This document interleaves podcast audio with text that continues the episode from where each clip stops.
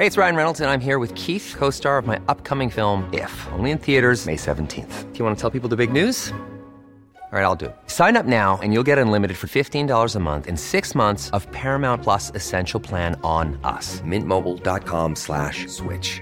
Upfront payment of $45 equivalent to $15 per month. Unlimited over 40 gigabytes per month. Face lower speeds. Videos at 480p. Active Mint customers by 531.24 get six months of Paramount Plus Essential Plan. Auto renews after six months. Offer ends May 31st, 2024. Separate Paramount Plus registration required. Terms and conditions apply if rated PG. Esto es República H, la información más importante de lo que pasa en el interior de la República, con el punto de vista objetivo, claro y dinámico de Blanca Becerril.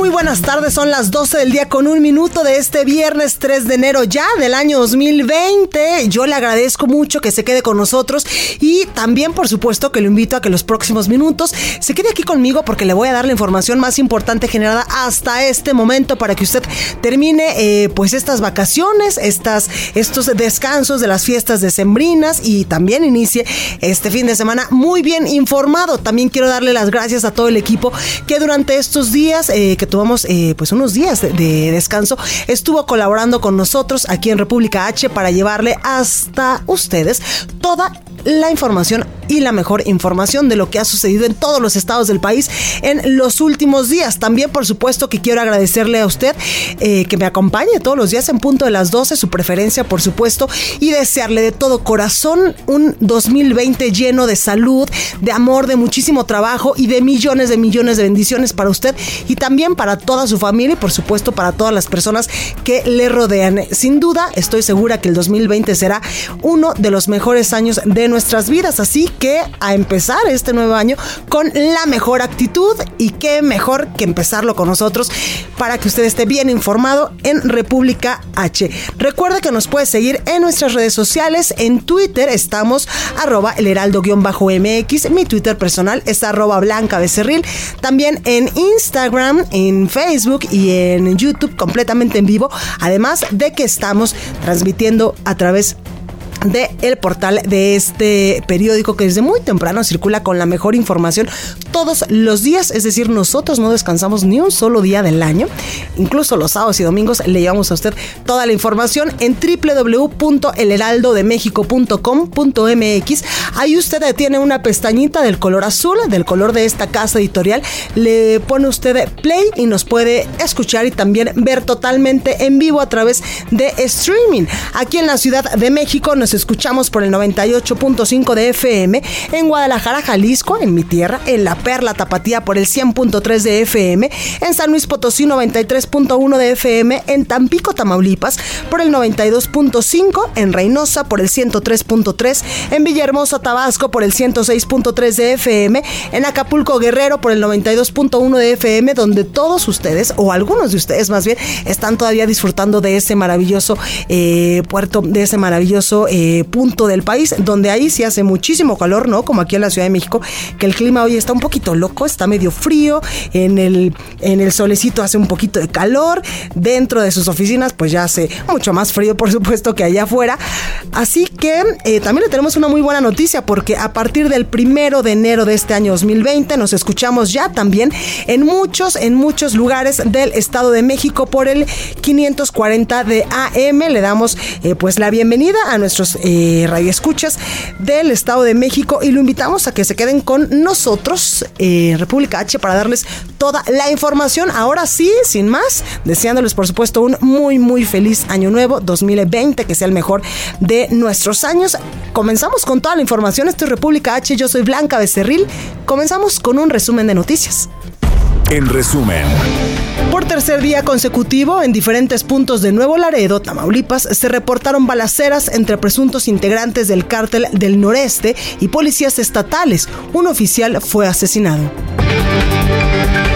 En Chiapas, autoridades estatales y federales recorrieron la zona del derrumbe que se registró en el cañón del sumidero y confirmaron que no hay riesgos palpables para la población y tampoco para el turismo. La jefa de gobierno de la Ciudad de México, Claudia Sheinbaum, señaló que van a dar los primeros 15 días de enero como periodo de gracia antes de aplicar sanciones por el uso de bolsas de plástico. Desde Palacio Nacional, el presidente Andrés Manuel López Obrador expresó su solidaridad con el fundador de Wikileaks, Julian Assange, detenido en Reino Unido, por lo que espera que sea liberado. Escuche. Entonces sí lo hago, sí manifiesto mi solidaridad y este mi deseo de que se le perdone y que se considere de que al liberarlo, si él ofrece disculpa y se le libera, va a ser una causa muy justa en favor de los derechos humanos del mundo. Es un acto de humildad de la autoridad que tenga que resolver sobre la libertad de este periodista, investigador que eh, logró extraer estos cables que revelan información de lo que sucedía entre gobiernos en información internacional, la canciller boliviana Karen Longaring dijo que está abierta a un diálogo con México para resolver la diferencia generada por el asilo que brinda nuestro país a colaboradores del expresidente Evo Morales. Escuche. Yo confío en que vamos a llegar a una solución sobre ese tema y para ese efecto hay la intención de una reunión entre cancilleres de ambos países, esperemos. Hay eh, instancias que se han ofrecido eh, para aproximarnos a una conversación cordial y que solucione todos estos impases, pero aún no se ha determinado fecha. En Irak fue abatido Qasem Soleimani, comandante de la fuerza Quds de Irán, durante un ataque aéreo ordenado por el presidente de los Estados Unidos, Donald Trump, en el aeropuerto de Bagdad. En Teherán, decenas de iraníes salieron a las calles para manifestarse en contra del asesinato del comandante Qasem Soleimani. Y al sur de París, un hombre armado con un cuchillo atacó a tres personas, una de ellas murió y dos resultaron heridas de gravedad. El agresor fue abatido por la policía. La nota del día.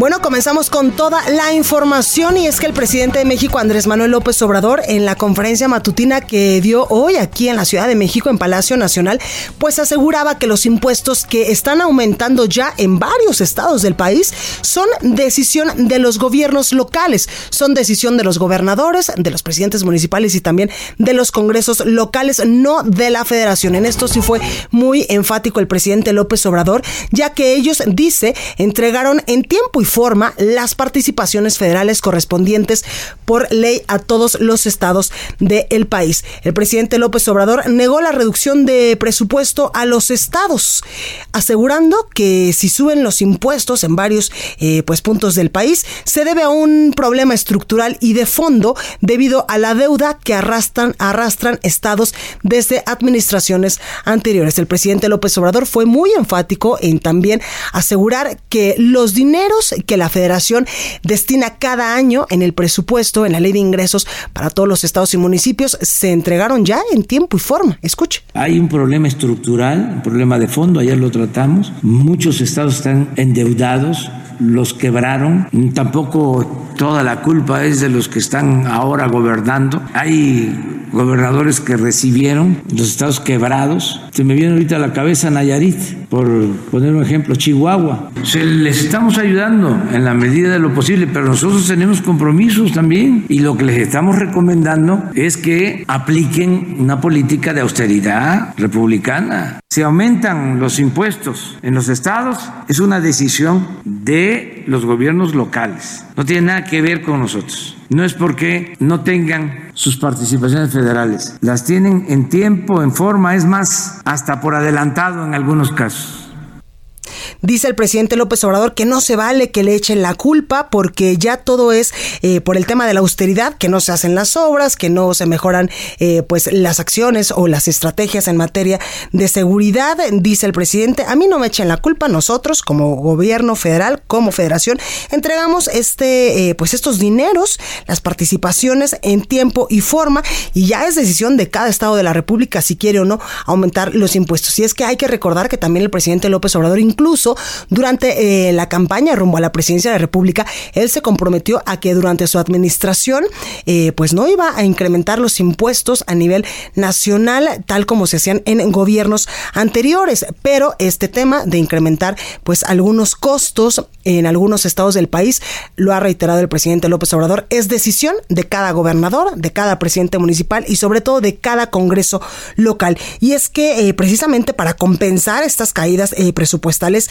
que muchos eh, estados están resintiendo en este paquete económico para este año fiscal 2020, pues autoridades estatales arrancaron este año con más impuestos, principalmente alzas en el impuesto sobre la nómina y creación de nuevos gravámenes al hospedaje, bebidas alcohólicas y juegos de sorteo. Y es que ante la caída de este presupuesto y de los fondos federales, los gobiernos estatales pues le van a cargar lamentablemente más la mano a todos nosotros, a los ciudadanos. Por ejemplo, hay varios estados del país que ya tienen bien determinados qué impuestos van a incrementar a partir de este 2020. Por ejemplo, está, está el estado de Aguascalientes, que es gobernado por un panista, por eh, Martín Orozco, Baja California, que es gobernado por eh, un morenista, también aquí en la Ciudad de México, en Michoacán, Puebla, Sinaloa y Tamaulipas, son donde los gobiernos locales apretarán a los ciudadanos pues un poco más para compensar las bajas en el presupuesto en este paquete económico para el año fiscal 2020.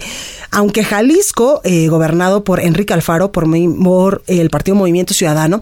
Ahí no han anunciado que habrá nuevos impuestos. Aprobaron sí un alza del 10% al cobro de refrendos y licencias y reactivarán también el cobro de 500 pesos por verificación vehicular, el cual pues no se aplicaba, no se cobraba desde el año 2017. Por ejemplo, en Aguascalientes, que es uno de los estados del país donde se van a incrementar algunos impuestos para compensar esta caída en pues en los dineros que la federación les va a, entregar en este 2020. Ahí en Aguascalientes la tasa del ISN, que es este impuesto sobre la nómina, pasó de 2 a 2.5%, al menos por los próximos dos años.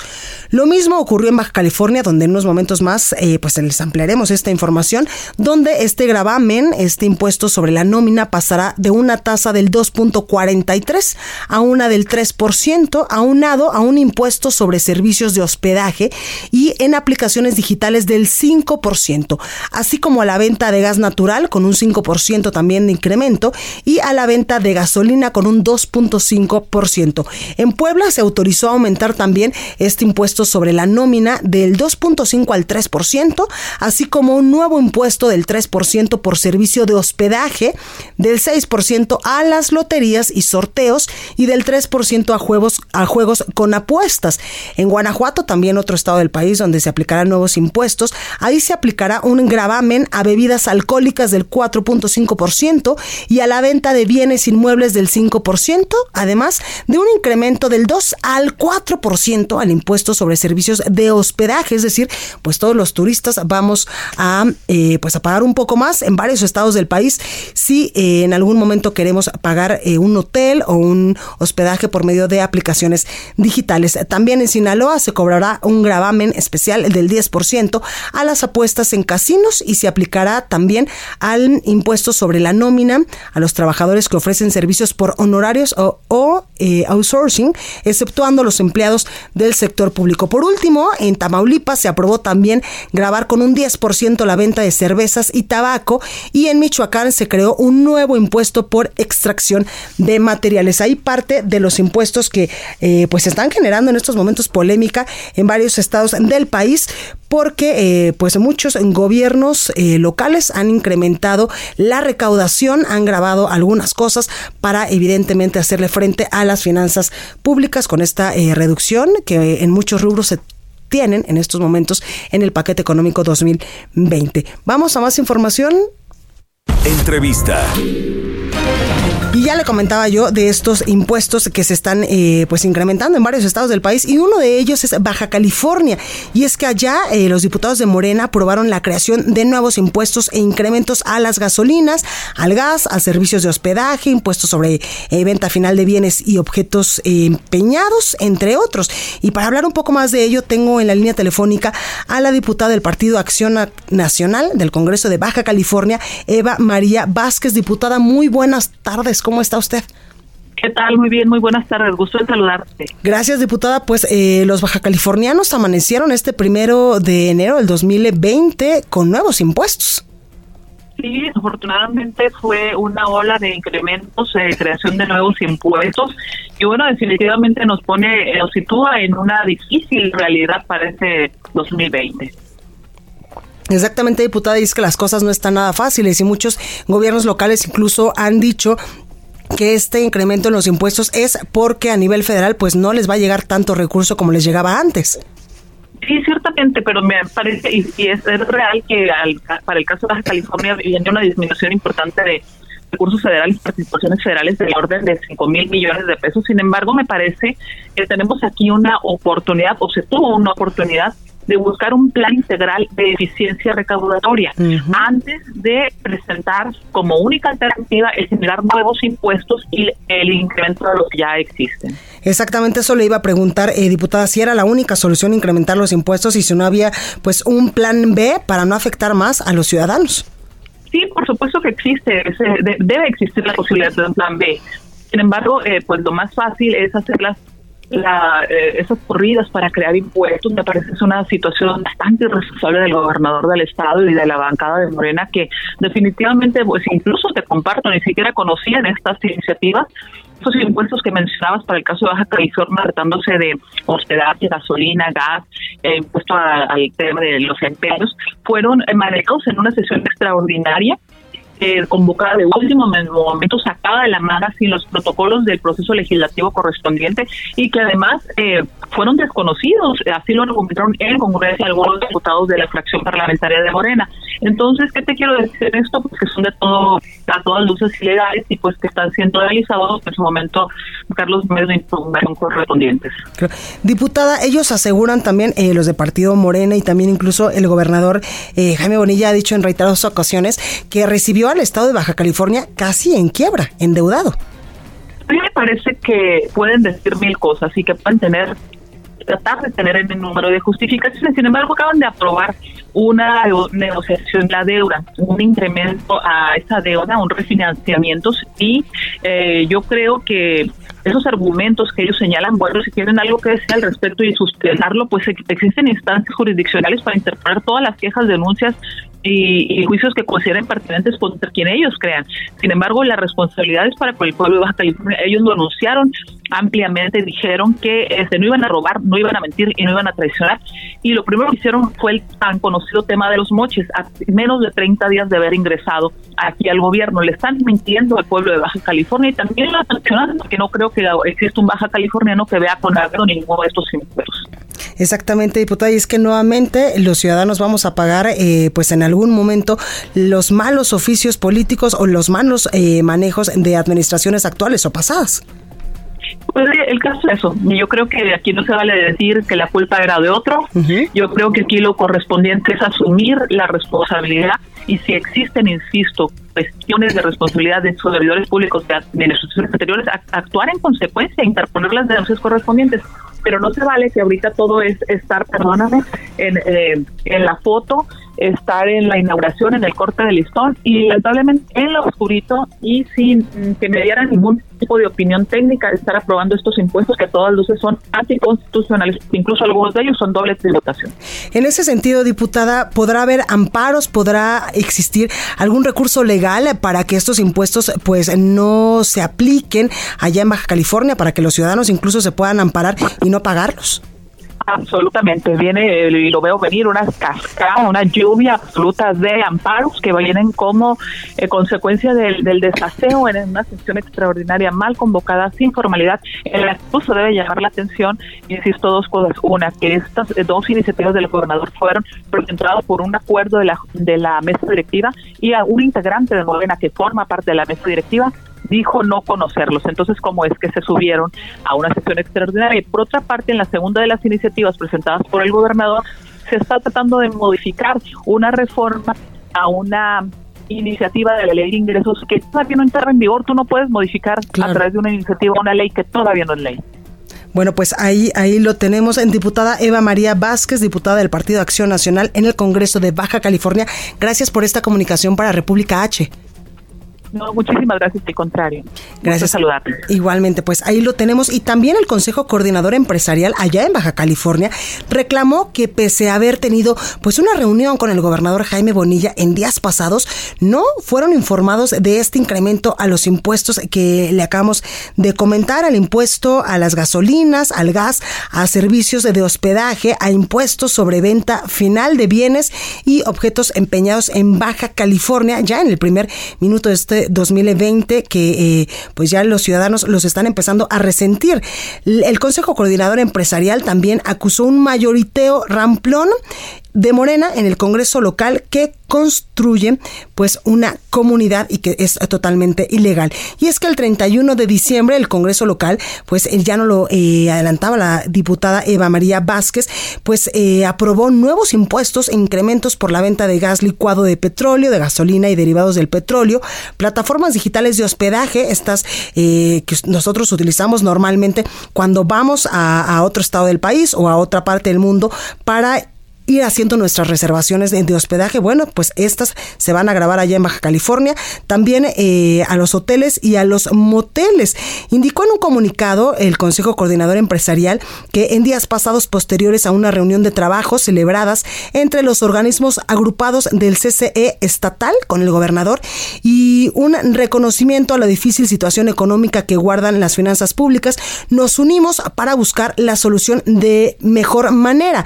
Sin embargo, lamentamos profundamente que la buena fe y la búsqueda de soluciones a la difícil situación que presenta nuestro Estado haya sido utilizada por el gobierno del Estado al no haber informado de que presentarían aumentos de impuestos que por supuesto rechazamos, dice el Consejo Coordinador Empresarial. Además, los empresarios pues advirtieron que el Congreso del Estado violentó las prácticas parlamentarias, tal como nos lo decía la diputada Eva María Vázquez, la diputada del Partido Acción Nacional, necesarias para el debido proceso de la aprobación, dice el Consejo Coordinador Empresarial. Estudiaremos jurídicamente sus implicaciones y actuaremos en consecuencia. Y también durante una sesión extraordinaria, el Pleno del Congreso del Estado de Baja California pues le digo, aprobó por mayoría estos incrementos. Y tengo en la línea telefónica al presidente de Coparmex Tijuana, Roberto Rosas, para conocer pues eh, su opinión y también su postura respecto a estos incrementos. Eh, Roberto, muy buenas tardes, ¿cómo está? Bien, gracias, buena tarde, buen año. Gracias, Roberto. Pues empiezan los bajacalifornianos este 2020 con nuevos impuestos, que muchos, eh, pues evidentemente están en contra de estos incrementos. Sí, es importante mencionar ahorita, eh, dando la introducción de del desplegado, del comunicado que salió a través del CCE, eh, Coparmex Baja California desde un principio no estuvo de acuerdo con, con la negociación que se hizo con el gobernador del estado. ¿Sí? Desde el inicio nos opusimos al, al incremento del impuesto sobre nómina. Eh, básicamente, primero porque eh, hay que recordar que durante el 2016 hubo un incremento eh, del doble del salario mínimo mensual. Sí. Eh, este, este año 2020 también va a haber un incremento y se aceptó pero más aparte, incrementar el, punto 57, estamos hablando del 3% eh, de impuestos sobre nómina. ¿Esto en qué, en qué repercute? En que la ¿Cómo va a afectar? en la competitividad contra, contra otras entidades, ¿sí? Eh, es decir, la, el, la, nómina va a encarecerse y simple y sencillamente vamos a empezar a dejar eh, de ser eh, competitivos, básicamente Tijuana. ¿Cuál es el motivo principal? Hay que recordar que aquí en Tijuana nuestro principal creador de empleos es la industria maquiladora. Sí. ¿sí? La industria maquiladora es una inversión extranjera. El inconveniente es que ya eh, eh, hemos dado avisos a nivel federal y a nivel estatal de una incertidumbre para seguir invirtiendo o seguir creciendo. Sobre todo, reitero, hay, hay empresas aquí en, en, Tijuana de tres o cuatro mil empleados, ¿sí? Y es una es una cascada. Por otro lado, Saca es importante sí es importante aclarar un punto, sí, eh, no, eh, si bien fue por mayoría del Congreso votadas la la eh, el impuesto, la ley de ingresos, sí, sí, sí, sí hay que mencionar que para variar nuestros flamantes diputados todo lo hacen como comúnmente, comúnmente se dice en lo oscurito. ¿Por qué lo menciono? porque primero fue a las 8 de la noche del 31 de diciembre. Segundo, muchos diputados, o algunos diputados, no muchos porque fue mayoría, hay que aclarar, cuando menos algunos diputados de Tijuana o de Tecate o de la propia Ensenada ya estaban en sus respectivos municipios, pues por las festividades. Claro. Entonces, los que se quedaron, a, los que les avisaron, es porque ya estaban de acuerdo, porque en esa sesión el único que votó en contra fue el diputado Rodrigo Táñez, que, eh, del, eh, del Partido Baja California, que no estuvo de acuerdo. Por otro, eh, otro rubro en cuanto al hospedaje, también es importante recordarle a nuestras autoridades, a nuestro gobernador del estado, que somos también una ciudad turística. Claro. Sí, somos la, la frontera más eh, que, donde hay más cruces fronterizos. Entonces, eh, el, del 2017 al 2019 hubo un crecimiento bastante eh, eh, agradable para los baja californianos en que se vinieron a establecer varias cadenas de hoteles. Y hablo de grandes cadenas de hoteles. Y ahora con esa situación del impuesto pues va, volvemos a lo mismo, le está pegando a, a, dos a, dos problemas, maquiladoras, los los que gente que empleamos y tercero también a, los hoteles, moteles, y etcétera. Y por otro otro otro impuesto, sí, el el impuesto eh, a espectáculos. Sí, que también reiteramos van a inhibir porque al final de cuentas pues el que va a pagar o, si quiere ese tipo de, de, espectáculos pues vamos a hacer nosotros como ciudadanos. En ese sentido, Roberto, ¿qué es lo que va a hacer eh, la Coparmex? Eh, por ejemplo, si en algún momento se puede interponer alguna acción legal para evitar que estos impuestos pues sigan adelante allá en Baja California, ¿qué es lo que querían ustedes? Sí, hay, violaciones definitivamente a los derechos de, nosotros los contribuyentes, al proceso legislativo al no discutirse en comisiones, o sea, se aprobó sin análisis previo ni nada. De la eh, legalidad ya que se aprueba en una sesión del 31 de diciembre. Es importante también mencionar que por regular la sesión las termina a las 3 de la tarde. Exacto. Esto lo aprobaron a las 8 de la noche. Eh, a la proporcionalidad y equidad tributaria y al no fundar en la exposición de motivos de la ley el parámetro para tomar ese tipo de decisiones. Ahora bien, eh, eh, eh, de confirmarse sí estas modificaciones porque aún no es oficial no ha, no ha sido publicado sí nosotros le pediríamos al gobernador del estado que presente y ejerza un presupuesto eficiente reduciendo los egresos e incremento de los egresos a través de incorporaciones a la formalidad de las actividades. Eh, el secretario, a lo que me quiero referir, el secretario de Hacienda eh, estatal mencionó que el 30% no pagaba impuestos. Entonces, si tiene ese porcentaje, el 30% que no pagan impuestos, ¿por qué no van hacia ellos para convencer? Para acá para convencerlos. No volvemos a lo mismo, los que los que pagamos, los que cumplimos, vamos a pagar más. Pues ahí lo tenemos. Y, así, y por último, y ya, para concluir, eh, el gobernador ha sido insistente y repetitivo en el en el hecho de que menciona que la, anterior eh, administración les dejó el estado endeudado. Eh, endeudado. Ellos sabían que había deuda, definitivo, y ellos por lo que se ve, no, no hicieron el trabajo que tenían que haber hecho. Y por otro, si tanto menciona que el anterior gobernador, el licenciado Vera de la Madrid, utilizó recursos públicos, ¿por qué no va, por qué de los del dicho no va a los hechos? pues que se presente ante las autoridades y de que, recupere el dinero que es de los baja californianos. Pues ahí lo tenemos, Roberto Rosas, presidente de Coparmex Tijuana. Gracias por esta comunicación para el Heraldo Radio. Al contrario, buena tarde. Cuídese mucho, muchas gracias. Bueno, pues esto es República H. Yo soy Blanca Becerril. No se vaya, que yo vuelvo con más información. Continúa escuchando a Blanca Becerril con la información más importante de la República en República H. Regresamos. Heraldo Radio. Estamos de regreso con la información más importante de la República en República H con Blanca Becerril, transmitiendo en Heraldo Radio en resumen. El dirigente nacional del PAN, Marco Cortés, calificó como indignante que el 50% de las universidades para el bienestar del sistema Benito Juárez estén contempladas para los municipios que son gobernados por Morena. En un comunicado, el Consejo Coordinador Empresarial en Baja California expresó su rechazo al aumento de impuestos que fue aprobado por el Congreso del Estado a través de la página de internet del gobierno y del Congreso de Puebla, se reveló que cinco diputados locales no recibieron descuentos al pago de su dieta, a pesar de que se caracterizaron por faltar a las sesiones ordinarias, extraordinarias y de comisiones durante el año 2019. El experto en temas municipales de la UNAM, Cristian Salazar Montiel, señaló que 2019 fue un año complejo para los gobiernos locales del Valle de México debido a que se dedicaron a resolver problemas financieros heredados y no pudieron realizar inversión pública.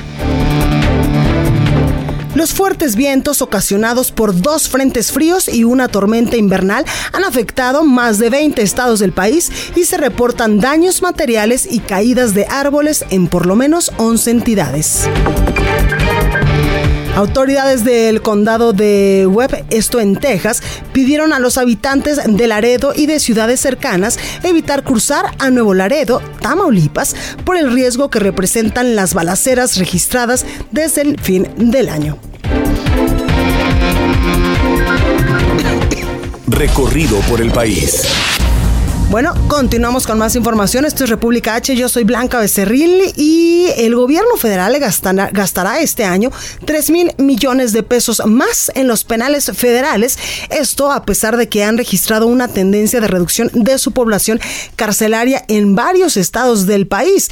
De acuerdo con el calendario presupuestal autorizado ya por la Secretaría de Seguridad Pública y Protección Ciudadana, el órgano administrativo desconcentrado de prevención y readaptación social ejercerá 20.833 millones de pesos, lo que representa un incremento del 17.1% respecto a los recursos que se le destinaron en el año 2019 a los penales en todo el país. En tanto, la población carcelaria en los 19 centros federales ha disminuido en un 29% en los últimos cuatro años, al pasar de 24.301 a 17 1.286 reos. Sin embargo, pues el gobierno federal gastará este año 3 mil millones de pesos más en los penales federales que se ubican en varios estados del país. Y ya que hablamos de eh, información eh, de seguridad, vamos hasta Guanajuato con nuestra compañera Gabriela Montejano, porque en dos hechos diferentes, cuatro mujeres y tres hombres fueron asesinados a balazos la noche del jueves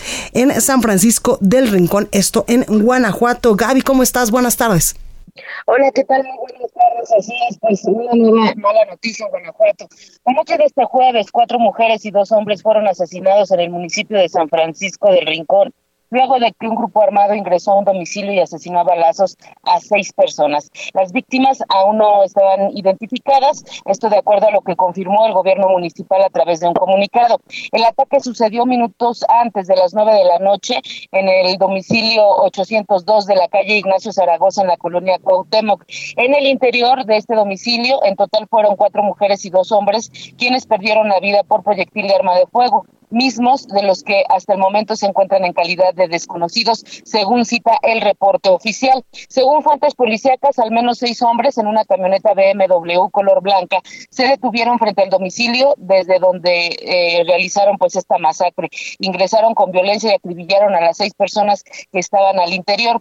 Tras el ataque, los sicarios salieron y a exceso de velocidad lograron escapar.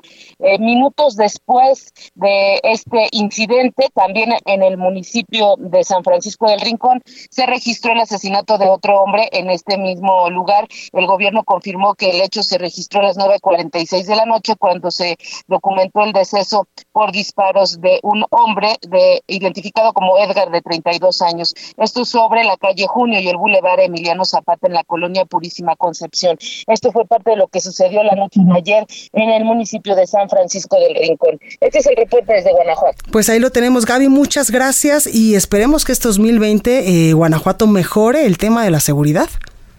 Pues ojalá todos esperamos que la estrategia del gobierno federal y el gobierno estatal empiece a dar resultados. Totalmente. Gaby, muchas gracias. Estados. Y ya está con nosotros Fabiola Cancino, editora de la sección de estados aquí en el Heraldo de México. Fabi, ¿cómo estás? Feliz año nuevo, feliz año 2020, inicio de década. Felicidades, Blanquita. Exactamente, inicio de década. Esperemos que quede atrás toda esta década que ha sido un poco... Complicada. Complicada, un poco demasiado, dice. Sí, exacto. Dice un oxímoron.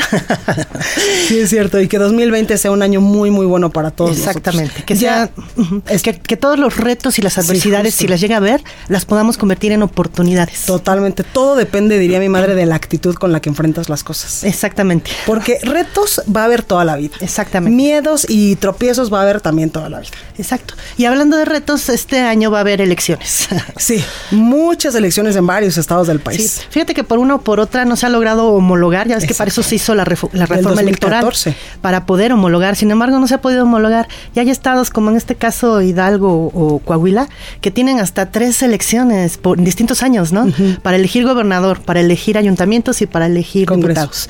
Este año solamente en esos dos estados va a haber elecciones. Eh, algunos les dan por llamar las elecciones menores porque no hay este, cargos de gobernador ni así, ¿no?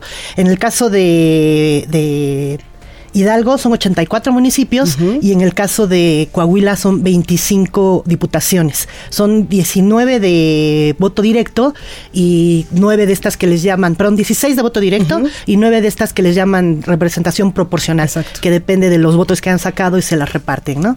Sin embargo, déjame que te diga que va a estar muy interesante el proceso porque los dos gobiernos están este en poder del PRI. Claro tanto Hidalgo con este... Con Omar Fayad. Exactamente, y Coahuila con Miguel Ángel Riquelme, ¿no? Pero en el 2018, que cuando se dio otra de las elecciones que te digo fue al revés, ahorita es en, Coahuila diputados y en Hidalgo ayuntamientos, en 2018 fue al, revés.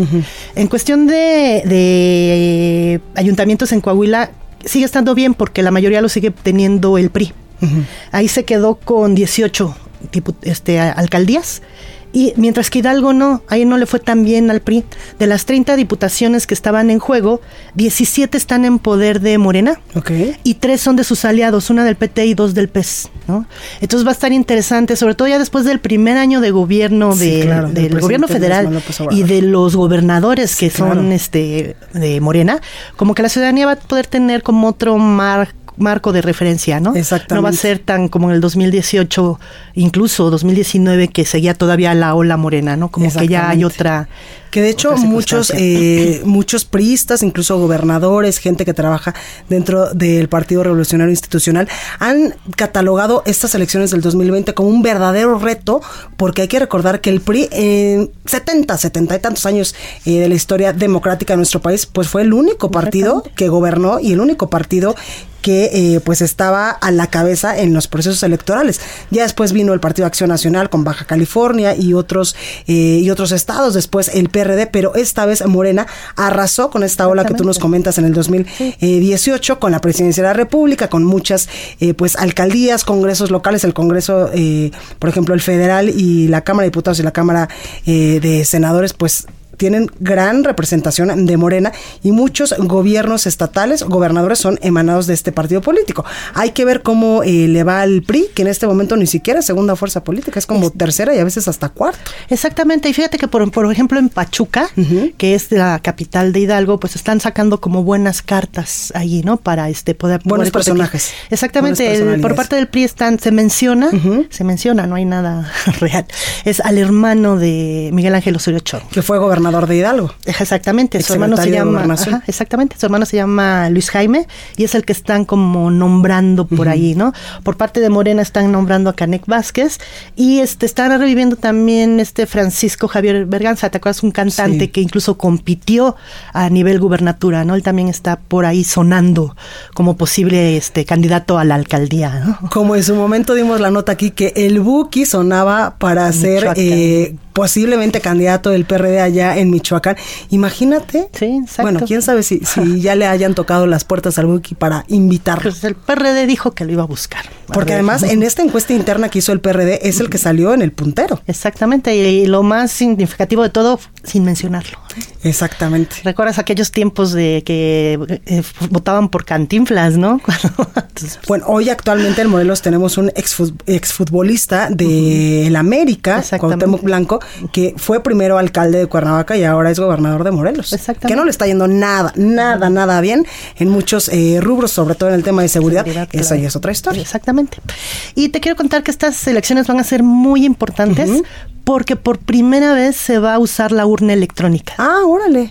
el, INE ya decidió que va a hacer la prueba piloto. Perfecto. Y se va a colocar este urnas electrónicas en cuando menos el, bueno, menos del 10% de todas las casillas que se vayan a instalar y va a estar muy interesante el ejercicio porque de acuerdo con algunos expertos esto este elimina el riesgo de fraude, de Del mejor de urnas. exactamente, hay un mayor control en la contabilización y demás y algo muy importante que estas son para de todo tipo de personas, porque es que hay casillas especiales para personas con discapacidad. exacto. Estos no, estos puede acceder todo todo ciudadano con credencial de lector puede acceder a estas estas porque a veces cuando no estás, por ejemplo, en, la, en las elecciones a nivel presidencial, cuando no estás en tu estado o en tu sección eh, que dice tu credencial de elector, pues hay algunas casillas especiales solo donde puedes eh, emitir tu voto. Y si alcanzaste, alcanzaste. sí, porque además son bien poquitas eh, las boletas que emiten estas casillas. Exactamente, y también te digo, tiene ventajas por todos lados en, la, en el conteo que es más rápido. Claro. En todos lados. Que muchos países del mundo, incluso Venezuela, hace sus elecciones por medio de, votación electrónica, de las urnas electrónicas. Exactamente, pues ojalá que ya podamos muy pronto decir en todo el país. Y hay que ver qué tanto nos va a costar también. Sí, por lo más barato o más caro. Exactamente. Por lo pronto este año solo van a ser 109 cargos que están en juego. Hay 4.9 millones de personas las que van a emitir su voto y van a ser más de 7.800 casillas las que se van a instalar. No, pues muy bien, será un buen laboratorio, como dices tú, para ver qué va a pasar en los próximos años en el país. Exactamente. Pues ese es el informe. Perfecto, Fabi, muchas gracias. Al contrario, bonito fin de semana. Igualmente. Bueno, vamos con más información y en estos momentos se lleva a cabo el evento Diálogo con los pueblos Náhuatl y Otomí, donde se encuentra el presidente Andrés Manuel López Obrador allá en Tlaxcala. Escuchemos parte de lo que está diciendo el presidente en estos momentos. 8 millones de adultos mayores van a seguir recibiendo su apoyo. Ya aumentó poquito, ya no van a ser los 2.550 pesos. Ahora se le va a agregar, no he sacado la cuenta, pero se le va a agregar lo de la inflación, de modo que van a recibir un poco más. Ya no los 1.160 pesos del 18, ni los 2.550 del 19 ahora va a aumentar, aunque sea un poquito. Poquito porque es bendito.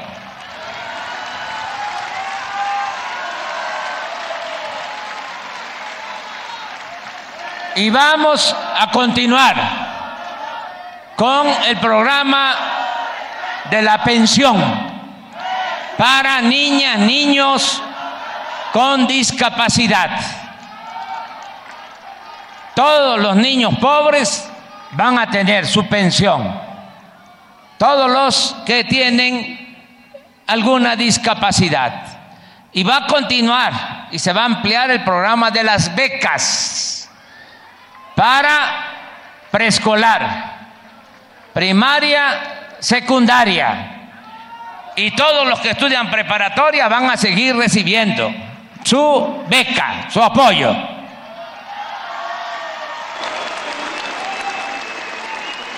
Los que estudien en la universidad de familia de escasos recursos económicos, lo mismo, se les va a apoyar con su beca.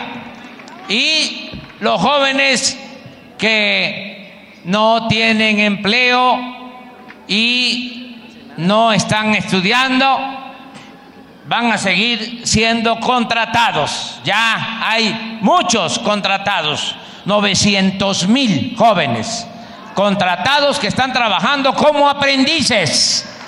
Para que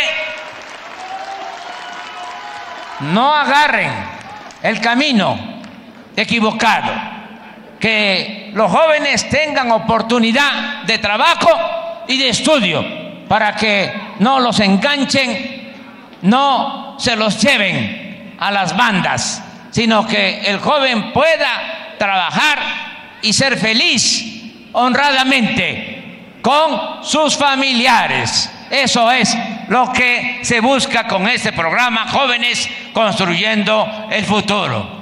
Vamos también a que mejore el sistema de salud, que lo estamos levantando, porque lo dejaron por los suelos. Ya saben ustedes, centros de salud,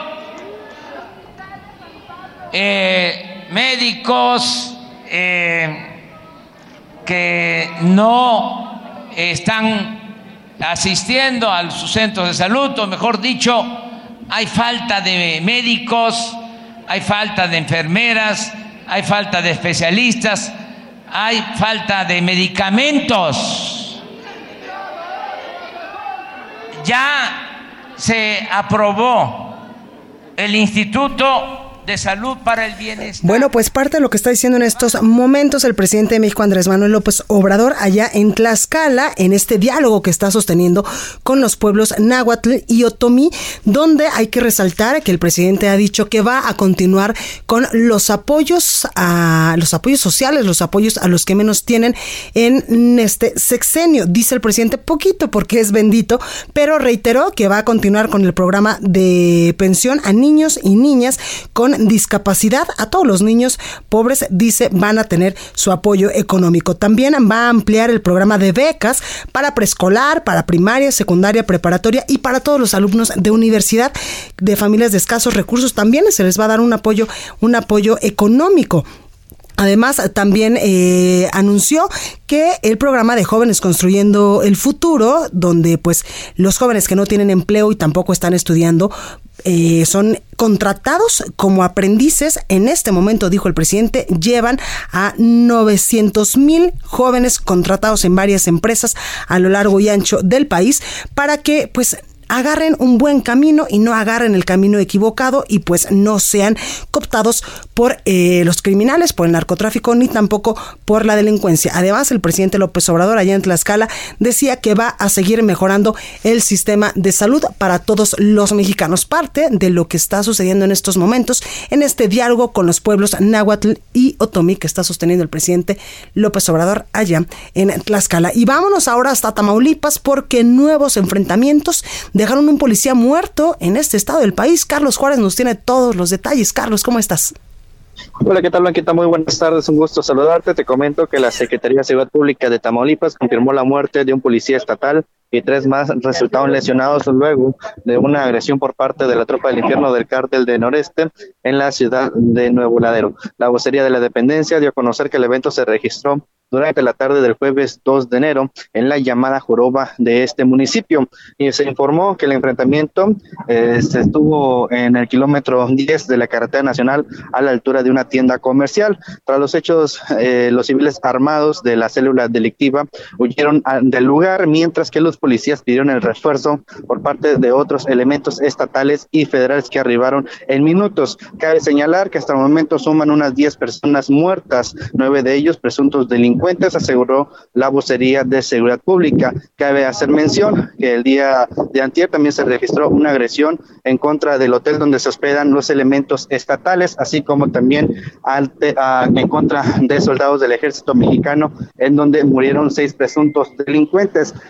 En este mismo sentido, Blanquita, te confirmo que el consulado de Estados Unidos emitió un toque de queda en esta ciudad. Eh, piden a los ciudadanos americanos evitar lugares públicos tras los fuertes enfrentamientos que se han registrado en los primeros días del año. Cabe señalar que también se les pide mantener comunicación con sus familiares y evitar salir durante las noches. Esta es la información, Blanquita, desde Tamaulipas. Perfecto, Carlos, muchas gracias. A pendiente con información. Gracias. Bueno, pues hasta aquí este espacio informativo. Yo soy Blanca Becerril. Esto fue República H. Yo los espero el día lunes en punto de las 12 con más información. Por favor, que tenga un excelente fin de semana. Si usted todavía está de vacaciones, pues aproveche que le quedan tres días para convivir con la familia, para levantarse un poco más tarde, porque a partir de lunes todos regresamos ya completamente a nuestras actividades, los niños a la escuela, todos a las oficinas y a los diferentes trabajos, si es que usted tuvo estas dos semanitas de vacaciones. Si no, pues échele todas las ganas porque este 2020 en verdad que de corazón va a ser un gran, gran año para todos los mexicanos. Yo le deseo que tenga un excelente fin de semana, lo dejo con la nota amable de este viernes y lo espero el día lunes en punto de las 12 del día. También lo invito, por supuesto, a que continúe con la programación de El Heraldo Radio. Yo soy Blanca Becerril, que tenga un excelente fin de semana. Vamos con la nota amable. Esta vez traemos una buena opción para disfrutar de los últimos días de las vacaciones decembrinas, ya que a tan solo tres horas de la Ciudad de México, Querétaro cuenta con grandes sitios por conocer. 1. Corregidora. Se trata de uno de los municipios más cercanos a la ciudad de Querétaro. Su principal atractivo es la pirámide del Gran Cue. 2. Cadereyta. Es el tercer pueblo mágico de Querétaro, nombrado en 2011, reconocido por sus jardines botánicos y por la isla Simbanza, un campamento ecoturístico situado en la presa Simampan. 3. En el municipio de Pinal de Amoles se encuentra el Puente de Dios, una formación natural rocosa atravesada por las aguas del río Escanela. 4. Nombrada por la UNESCO como Patrimonio de la Humanidad, también destacan las cinco misiones franciscanas en el territorio de la Sierra Gorda, construidas en el siglo XVIII. 5. El Centro Histórico de Santiago de Querétaro, nombrado Zona de Monumentos Históricos por la UNESCO en 1996, con grandes lugares fundamentales de la historia de México como la Casa de la Corregidora Josefa Ortiz de Domínguez. Esto fue República H, la información más importante de lo que pasa en el interior de la República, con el punto de vista objetivo, claro y dinámico de Blanca Becerril. Continúa escuchando Heraldo Radio, donde la H suena y ahora también se escucha. Una estación de Heraldo Media Group. Escucha la H. Heraldo Radio.